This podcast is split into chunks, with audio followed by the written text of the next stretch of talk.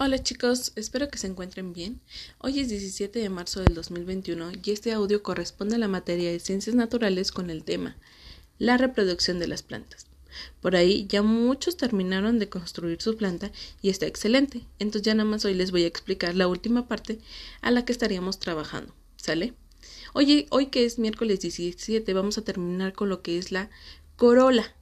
Vuelvo a repetir, corola que es el grupo de pétalos de colores llamativos y con algún aroma que trae a los, atrae a los animales portadores de polen, para lo cual ustedes van a tener que trabajarlo a partir de foamy blanco o el foamy que ustedes tengan en casa para poder empezar a crear sus pétalos y adornar de algún material que ustedes tengan en casa.